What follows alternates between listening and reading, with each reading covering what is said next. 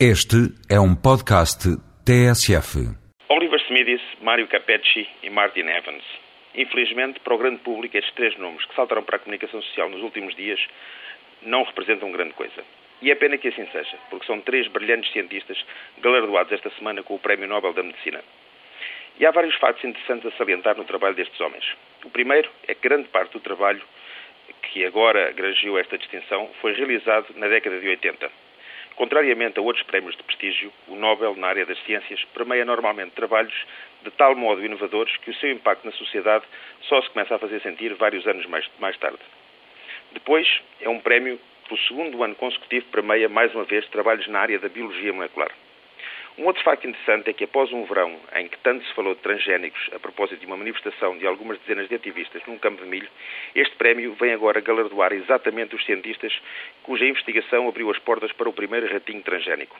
Ou seja, combinando técnicas de mutagênese por recombinação homóloga, isto é, a substituição de um segmento de ADN do ratinho por outro segmento semelhante, mas contendo alterações na sua sequência, com a proliferação de células utilizando células estaminais embrionárias, estes investigadores desenvolveram um método para criar ratinos comportando qualquer mutação desejada.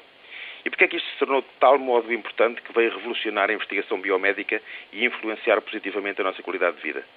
Porque sendo um modelo de estudo muito comum e bem estudado, a compreensão da biologia e, em particular, da genética do ratinho vai permitir o conhecimento e a cura de doenças em humanos.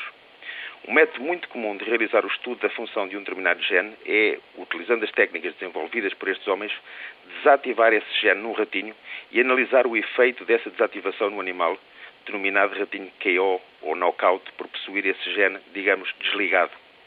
Uma outra possibilidade desse estudo é substituir o gene que se quer estudar por um gene semelhante, mas que está acoplado a uma substância que emite fluorescência. Desse modo, é possível seguir o rastro dessa fluorescência e detectar o percurso dos produtos desse gene. São inúmeras as aplicações desta tecnologia e infindáveis as doenças que podem ser melhor compreendidas e, em última análise, curadas através do trabalho proporcionado por estes três investigadores. A importância do seu trabalho é de tal modo óbvia que a Universidade de Utah, todos os anos, durante a última década, imprimia uma faixa com as inscrições Parabéns Mário Capecci, laureado com o Prémio Nobel, na esperança que nesse ano acontecesse. Finalmente tiveram a oportunidade de a pendurar. O mesmo Capecci, quando questionado sobre qual o seu grande novo projeto, referiu que será sobre o modo como vários grupos de organismos realizam certas funções melhor que os humanos. Eu penso que existe aí imenso conhecimento armazenado, referiu. E será esse o nosso projeto para os próximos 20 anos.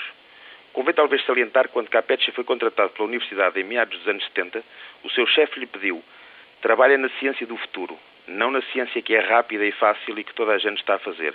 Não é merecedora do teu esforço. Esperemos que o futuro nos traga mais universidades com este espírito, mais cientistas com o humanismo e o brilhantismo de Oliver Smithis, Mário Capecci e Martin Evans, e menos ativistas que preferem ter o motor ligado à buzina em vez de ligado às rodas. Muito rapidamente, uma nota de homenagem a preço para João Paulo Gomes, desta feita um jovem investigador português, a trabalhar no Instituto Nacional de Saúde Ricardo Jorge, cuja tese de doutoramento recebeu um prémio europeu, tendo sido selecionada como a melhor tese de doutoramento na Europa na área da genómica microbiana. Promovam-se as condições de trabalho nas nossas universidades, laboratórios de Estado e centros de investigação e poderemos também pedir a estes jovens que continuem a trabalhar na ciência do futuro.